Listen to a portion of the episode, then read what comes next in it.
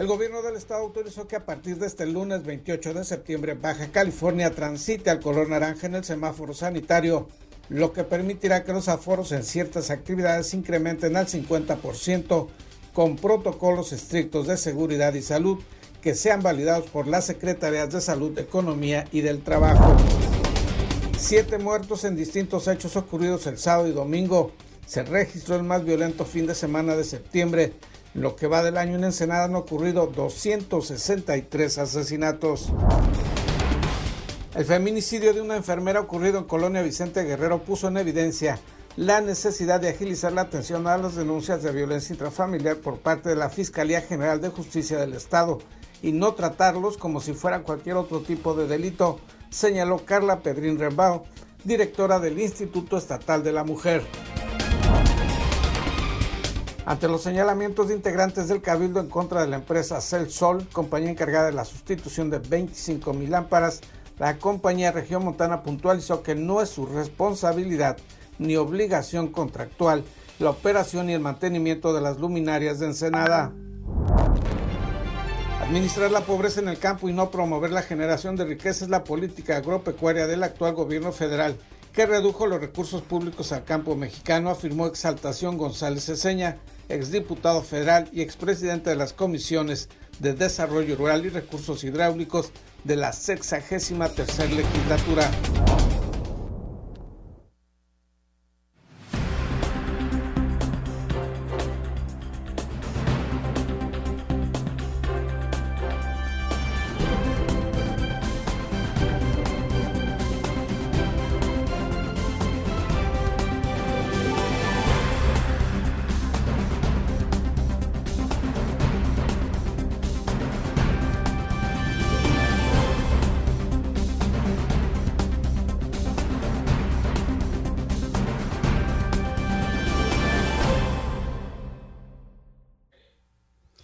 Bienvenidos a Zona Periodística de este lunes 28 de septiembre de, 2020. Este noticiario es una coproducción del periódico El Vigía y en La Mira TV.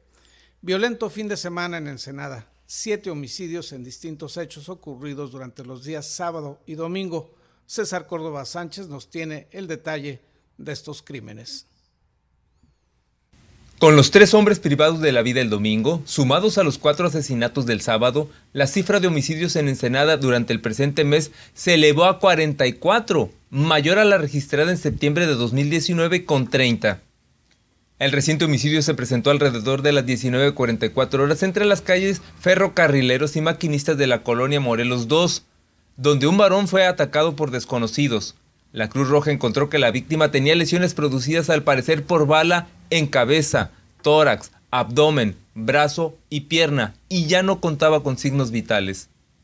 Antes, cerca de las 18.15 horas, la Policía Municipal encontró a dos varones tendidos sobre el acceso principal del centro turístico La Bufadora, mismos que mostraron manchas rojizas al parecer sangre a la altura de la cabeza. Después los socorristas determinaron que no tenían signos de vida. Un doble homicidio fue registrado por la Policía Municipal a las 21 horas del sábado, tras un reporte a la línea de emergencias 911 que alertó de detonaciones de arma de fuego en una vivienda de las calles Atlas del fraccionamiento Villas del Sol. En el baño de la casa, los uniformados hallaron a un varón de unos 40 años y una mujer de 30, ambos con manchas rojizas. Después la Cruz Roja encontró que las víctimas mostraron heridas en el tórax producidas al parecer por bala y ya no contaban con signos de vida.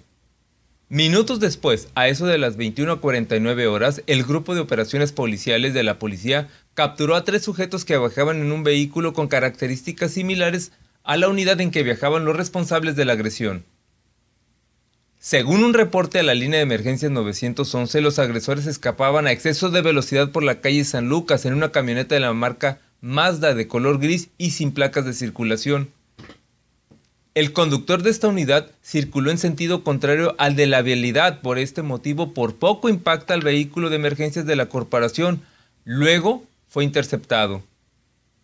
Los uniformados, armados con rifles de alta capacidad de fuego, ordenaron a los tripulantes de la unidad sospechosa que se bajaran. Después revisaron el automóvil y encontraron un fusil entre el asiento del piloto y la palanca de cambios.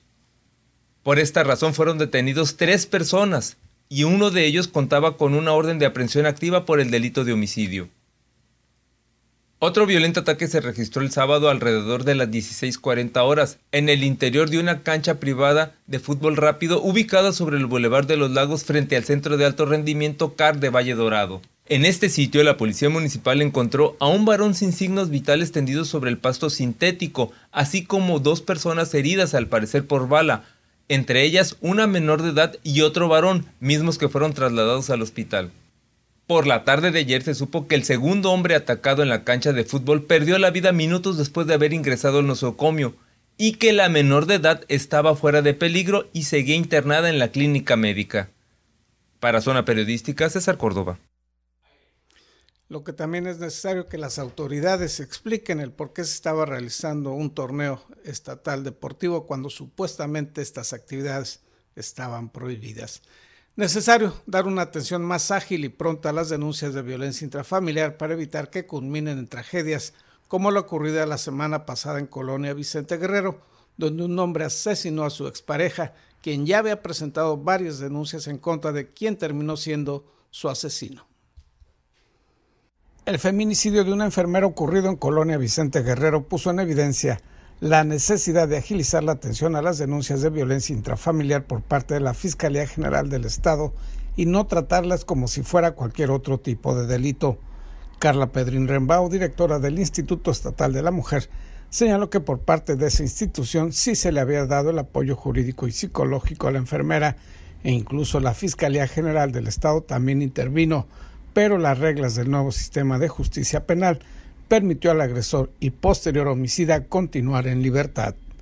Eh, yo lo que veo aquí que lo que faltó o la omisión eh, es que ahorita contamos con un nuevo sistema de justicia penal donde si no hay flagrancia, la persona sigue el proceso fuera. Eh, Agregó que a la enfermera se le había ofrecido la posibilidad de ir a un refugio, pero no lo aceptó y enfatizó que lo lamentable es que en este tipo de situaciones tenga que ser la mujer agredida la que tenga que salir del homicidio y prácticamente huir de quien la ataca.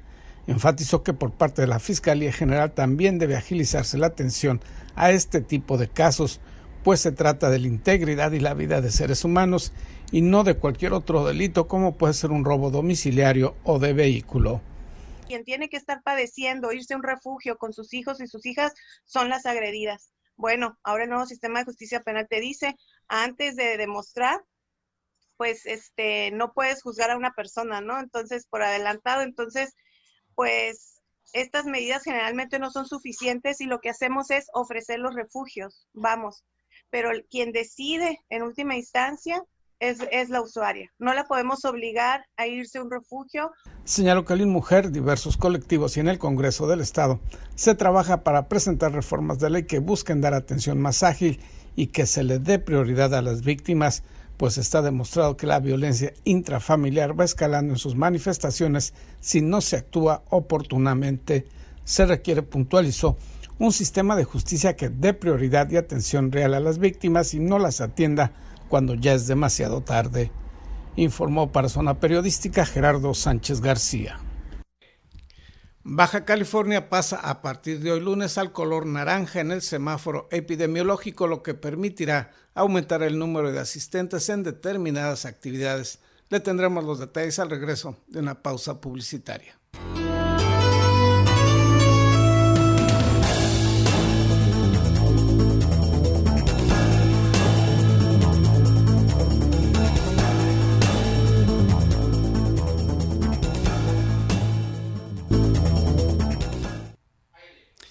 Como le comentábamos antes de ir al corte publicitario, a partir de hoy el gobierno del estado decretó que se pase al color naranja en el semáforo epidemiológico. A partir de este lunes, Baja California estará dentro de esta nueva normalidad, lo que representará que los aforos en ciertas actividades se incrementen al 50% con protocolos estrictos de seguridad y salud que deberán ser validados por las secretarías de salud de Economía y del Trabajo, así lo informó el secretario de Salud Alonso Rico durante su participación dominical en la videoconferencia que ofrece el gobernador Jaime Bonilla Valdés.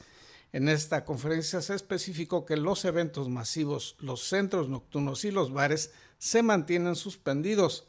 Indicó que aquellas actividades que aumentarán el aforo son las siguientes, hoteles y áreas comunes, restaurantes, cafeterías, peluquerías estéticas y barberías, así como parques, plazas y espacios públicos, las compras en mercados y supermercados, albercas, centros deportivos y centros de masajes, museos, teatros, cines, eventos culturales, centros comerciales y religiosos, así como actividades deportivas profesionales, las cuales, se puntualiza, se deberán realizar sin público. El secretario de Salud detalló que en actividad referente a las compras en supermercados y, mercados se analizarán los protocolos que tienen las instalaciones en torno al ingreso de niñas y niñas en aquellos casos donde las madres no puedan dejar a los hijos con alguna persona para su cuidado. Repetimos, a partir de hoy estamos en el color naranja del semáforo epidemiológico. Y este es el reporte de la situación de la pandemia en Baja California, de acuerdo al reporte de la Secretaría Estatal de Salud. En la entidad se tienen registrados a lo largo de seis meses 19.155 casos de contagios registrados y 3.488 fallecimientos por COVID-19. El desglose por municipalidades es el siguiente. En Mexicali se han registrado 9.029 personas contagiadas y 1.544 fallecimientos. En Tijuana el registro de contagios es de 6.182 y de decesos 1.435. En Tecate se informa de 505 personas contagiadas registradas y 106 muertes. En playas de Rosarito son 346 el número de registrados contagiados y 19 los decesos. En Ensenada son 3.053 los registros de contagio y 384 el número de personas muertas por el mencionado coronavirus. Esto de acuerdo al corte informativo de la Secretaría de Salud de las primeras horas de este lunes. Y en otros temas, el gobierno federal pretende sembrar votos en el campo mexicano y no incrementar la productividad agrícola y pecuaria, así se señaló en un foro digital realizado este fin de semana. Administrar la pobreza en el campo y no promover la generación de riqueza es la política agropecuaria del gobierno federal que ha reducido los recursos públicos al campo mexicano, así como los programas para mejorar la productividad y rendimientos en el sector. Exaltación González Ceseña, exdiputado federal y expresidente de las comisiones de Desarrollo Rural y Recursos Hidráulicos de la sexagésima tercera legislatura, señaló lo anterior al participar en el foro Ideas y Acciones para el Cambio, promovido por la Fundación Rafael Preciado Hernández. El gobierno federal tanto el anterior como este, se cuelgan la medallita, y además es verdad, de que el sector, el único sector de la economía en México que ha mantenido un crecimiento constante ha sido el sector agropecuario. Sí, efectivamente. Lo que no dice el gobierno es que el gobierno no ha hecho nada para mantener ese crecimiento económico. En dicho foro participaron también Manuel Cloutier Carrillo, Alberto Cárdenas Jiménez y Gustavo Rodríguez Cabrales para hablar sobre la situación agropecuaria nacional y baja californiana. González Ceseña destacó que en los últimos 12 años el presupuesto oficial destinado al campo se ha reducido en un 47%, comparativamente del 2019 al 2020 los recursos federales para ese sector se redujeron en un 28% y con la misma referencia del año antepasado, en la propuesta del presupuesto federal para 2021 hay un incremento del solo 3.7%. Pero a partir de 2016, con Luis Videgaray como secretario de Hacienda, esto empezó una escalada negativa, a grado tal de que este año la Secretaría de Agricultura está ejerciendo un presupuesto de 47 mil eh, y pico millones de pesos para todo el país. Es decir, en un periodo de 6, 7 años, el presupuesto general del campo cayó más del 50%. ¿Qué haces como sector cuando te quitan la mitad del dinero para trabajar? Destacó que también se han abandonado los programas de investigación y fomento de la productividad tanto agrícola como ganadera, y se quiere promover una política de entregar 10 gallinas y un gallo para la mera subsistencia del campesino y no para que se desarrolle productivamente.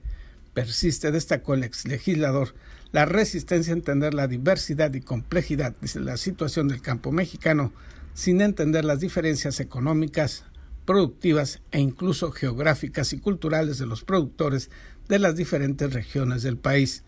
Por su parte, Gutiérrez Carrillo destacó que se está volviendo a las prácticas clientelares y electoreras en las cuales se busca en el campo principalmente sembrar y cosechar votos.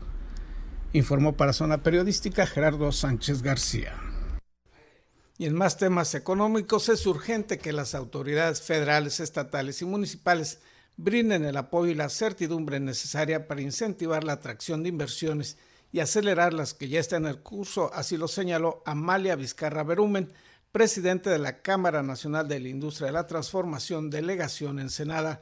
La dirigente empresarial reconoció el esfuerzo del gobierno estatal y municipal para contener la pandemia del COVID-19, pero el costo debido a la suspensión total de las actividades económicas no esenciales y parcial en otras consideradas esenciales ha sido muy alto en términos del deterioro económico y la pérdida de empleos ante la nueva normalidad, que no es la eliminación del COVID-19, sino de la forma en que se tiene que aprender a coexistir con la pandemia, es necesario y urgente que el gobierno federal genere las condiciones de certidumbre para incentivar la inversión que el Estado haga el esfuerzo por atraerla y el municipio brinde las facilidades administrativas para que se hagan realidad, señaló Vizcarra Berumen. Y se deslinda la empresa Óptima Energía o Celsol, compañía que sustituyó 25 mil lámparas en este puerto, de las acusaciones en su contra realizadas por integrantes del actual cabildo. Las fallas en el sistema de alumbrado público, dice, no son su responsabilidad. Los detalles al regreso de una pausa publicitaria.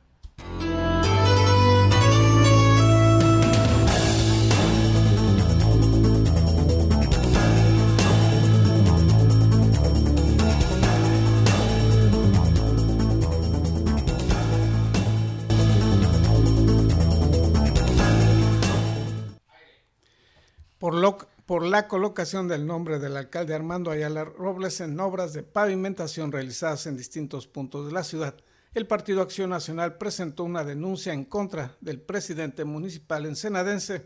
Esta denuncia fue en la capital del estado. Muy buenas tardes amigos de Ensenada. El día de hoy acudimos a la ciudad de Mexicali, al Instituto Estatal Electoral, a presentar una denuncia en contra de Armando Ayala por violar la ley. Queremos dejar bien claros que nadie está por encima de la ley y que los gobiernos no deben de usar las obras públicas y los impuestos para promocionarse y hacer campaña a su favor. Los gobiernos de Morena no hacen nada por Ensenada. Y en otros temas, la empresa Celsol, conocida también como Óptima Energía, la que realizó la sustitución de 25 mil luminarias públicas, afirmó que su contrato era para cambiar lámparas no para darles mantenimiento ni vigilar su correcta operación, responsabilidad que señaló la compañía es del gobierno municipal.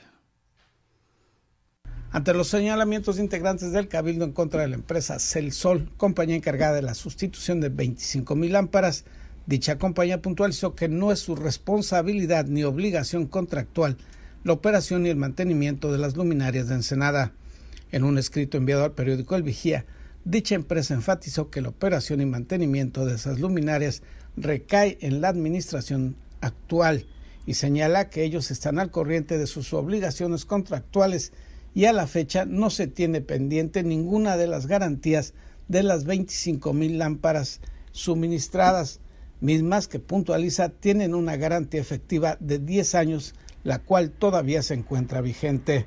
Agrega en su declaración la compañía Regiomontana que a solicitud del ayuntamiento y fuera de sus obligaciones contractuales se cooperó con la Dirección de Alumbrado Público para rehabilitar casi 1.500 luminarias en el municipio de Ensenada como parte del programa Plan Emergente de Alumbrado Público. Enfatizó que una vez aclarada ante las instancias correspondientes el alcance del contrato de arrendamiento de luminarias y las obligaciones de su empresa, se hace notar que el ayuntamiento es el que tiene la operación y responsabilidad del mantenimiento del parque de alumbrado público. Concluye en su aclaración la compañía expresando su disposición para cooperar con el gobierno municipal para mejorar las condiciones de operación del sistema de alumbrado público, pero se enfatiza que se haría solo en un ánimo de cooperación empresarial. Informó para Zona Periodística Gerardo Sánchez García. A continuación, David Amos nos muestra una semblanza biográfica del deportista más importante que ha tenido Ensenada, el tenista Raúl Ramírez Lozano. Raúl Ramírez, el mejor tenista en la historia de México. Punto. Más allá de gustos y afinidades, si nos vamos a los logros y calidad, no ha existido ningún otro tenista que lograra lo que el ensenadense consiguió.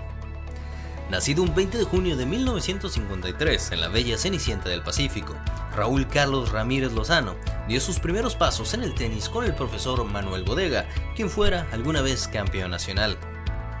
El bigotón de Ensenada, como algunos lo reconocían cariñosamente, fue un joven siempre a la espera de realizar algún deporte. Cuando no se le veía en un torneo de tenis, jugaba básquetbol, voleibol o inclusive béisbol pero alrededor de los 11 años, guiado por sus padres, amantes del deporte blanco, tuvo que elegir un camino, inclinándose naturalmente hacia la raqueta. Y vaya que fue la mejor decisión. Inspirado por otra leyenda del deporte mexicano, Rafael Pelón Osuna, quien don Raúl Ramírez Funke contactó para aprender y así lograr guiar a su hijo a convertirse en la futura estrella del deporte nacional. 1973 fue un año muy importante para el tenis profesional del planeta. Se le dio vida al ranking mundial como se conoce actualmente, 12 meses después del nacimiento de la Asociación de Tenistas Profesionales. Ese año, el ensenadense intervino en 19 torneos puntuables con resultados que nadie más allá de su cuerpo de trabajo esperaba, pues a través de un buen tenis y asesorado por el maestro George Tolley, venció a grandes jugadores y obtuvo dos títulos de gran importancia en su prometedora carrera, sobre todo porque tan solo tenía 20 años de edad. Así comenzó a brillar el gran Raúl Ramírez, un jugador que conquistó a lo largo de su carrera 18 torneos de singles y 60 de dobles. Este hombre está a la altura de los mejores jugadores de la actualidad, pues se dio el lujo de vencer a los mejores del mundo, superando inclusive a Jimmy Connors y Bjorn Borg dos de los tenistas más grandes en la historia de la raqueta profesional del orbe. ¿Se imaginan que hoy un mexicano venciera a Roger Federer, Rafael Nadal? Bueno, ese era el nivel del orgullo de Ensenada. Fue hace 44 años, el 12 de abril de 1976, cuando Raúl conquistó la cima del tenis mundial en la modalidad dobles, después de un año muy exitoso en el que consiguió 16 títulos, incluidos Roma, Washington, Montreal, Madrid, Barcelona, Indianápolis y Teherán, entre muchos otros. Además de ganar la corona de dobles en Wimbledon y el subtítulo en Roland Garros. Raúl logró mantenerse en ese sitio durante 62 semanas. Hoy en día el extenista se encuentra bien de salud y disfruta enormemente de seguir jugando tenis y golf, aunque padece de manera ligera el mal del Parkinson. La situación en el tenis mexicano actual es crítica, si la comparamos con otros tiempos. Es difícil encontrar un éxito en el tenis profesional de las últimas décadas. Su tradición es exigua y su actualidad marcha por un camino similar. El mexicano mejor rankeado es Gerardo López Villaseñor, que está en el lugar 531 del ATP, siendo el mismo Raúl Ramírez el último en colocarse en el top 10 de los mejores del mundo en el año de 1976. Por ello, las nuevas generaciones no deben olvidar a este mexicano ganador, porque fue un grande que pudiera parecer que el sistema lo dejó en el olvido, pero Ramírez, por su grandeza, debe ser homenajeado no solamente por el sistema deportivo mexicano, sino por el país entero y en especial por nuestra ciudad Ensenada, por lo que es una leyenda viva del deporte mexicano. Para Zona Periodística, David Amos. Con lo anterior concluimos la edición de hoy. A lo largo de las transmisiones en la Mira TV le estaremos informando cómo se aplicará este color naranja en lo que se encuentra a partir de hoy Baja California, qué actividades y en qué términos se estarán permitiendo. Gracias por su atención, que tenga usted un buen día y una excelente semana.